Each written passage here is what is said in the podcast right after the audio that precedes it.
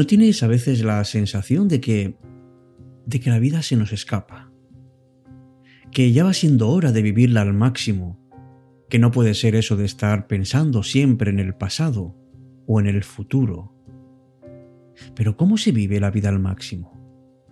Algunos piensan que hay que trabajar mucho para conseguir posesiones, dinero. Otros piensan que el secreto está en el éxito social y por eso quieren ser populares y tener muchos amigos. Otros, sin embargo, se centran en su trabajo y toda su aspiración es ascender en él. Pero ha habido antes que nosotros grandes pensadores y filósofos que dicen que esto no es así. Nos dan claves diferentes para vivir nuestra vida al máximo. Por ejemplo, dicen que todos deberíamos nacer en cada instante, que deberíamos disfrutar y agradecer todo lo que tenemos en cada momento, en cada día, que en lugar de vivir hacia afuera, deberíamos empezar a vivir más hacia adentro, que tendríamos que conectar con nuestro objetivo en la vida, con nuestra misión, escuchar un poco más al corazón sus latidos, sus intuiciones, su vida propia. Y deberíamos un poco olvidar lo que otras personas dicen, que buscan un éxito efímero, y buscar algo tan asentado como es vivir al tope, pero desde nosotros mismos. Esto aparentemente es difícil, pero con que miremos un poco nos daremos cuenta, amigos, de que la vida se nos está escapando y que vale la pena y mucho vivir cada momento al máximo.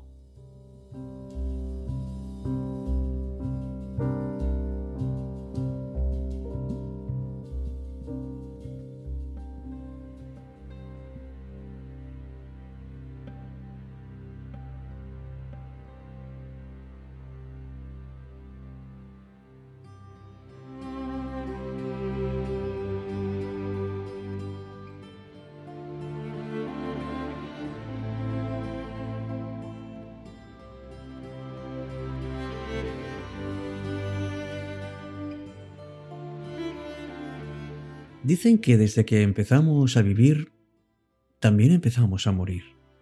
Pero es una visión muy pesimista, porque hay, hay tantas y tantas cosas que merecen nuestra vida que es tan difícil abarcarlas.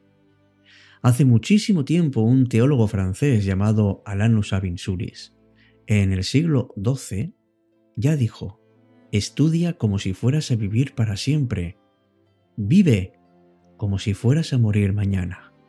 Pero esto no quiere decir que anticipemos nuestra muerte ahora. Nadie, nadie, ninguno sabemos dónde vamos a estar próximamente.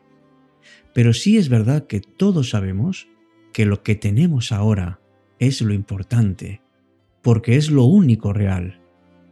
Confucio dijo, me preguntas por qué compro arroz y flores. Compro arroz para vivir y flores para tener algo por lo que vivir.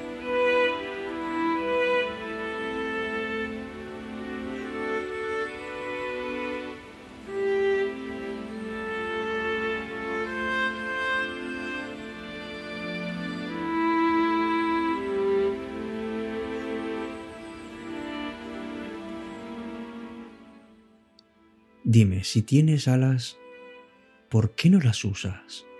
¿Por qué te contentas con vivir arrastrado? Cuando todos tenemos el anhelo de volar, porque todos tenemos esas alas. ¿Por qué te conformas con lo que tienes pensando que nada puede cambiar, cuando es cierto que las cosas están continuamente cambiando? Como dijo Eric Fromm, vivir es nacer a cada instante. Y Oscar Wilde dejó muy claro que a veces podemos pasarnos años sin vivir en absoluto y de pronto toda nuestra vida se concentra en un solo instante. No dejes que termine sin haber crecido un poco.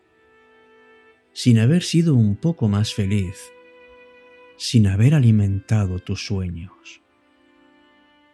No te dejes vencer por el desaliento, no permitas que nadie te quite el derecho de expresarte que es que es casi un deber.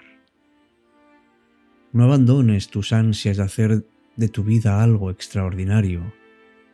No dejes de creer que las palabras, la risa y la poesía sí pueden cambiar el mundo. Somos seres humanos, llenos de pasión. La vida es desierto, pero también es oasis. Nos derriba, nos lastima, nos convierte en protagonistas de nuestra propia historia, pero no dejes nunca de soñar, porque sólo a través de tus sueños puede ser libre el hombre. No caigas en el peor error, el silencio. La mayoría vive en un silencio espantoso. No te resignes. No traiciones tus creencias. Todos necesitamos aceptación. Pero no podemos remar en contra de nosotros mismos. Eso transforma la vida en un infierno. Disfruta el pánico que provoca tener la vida por delante. Vívela intensamente, sin mediocridades. Piensa que en ti está el futuro y en enfrentar tu tarea con orgullo, impulso y sin miedo. Aprende de quienes pueden enseñarte. No permitas que la vida te pase por encima sin que la vivas. Walt Whitman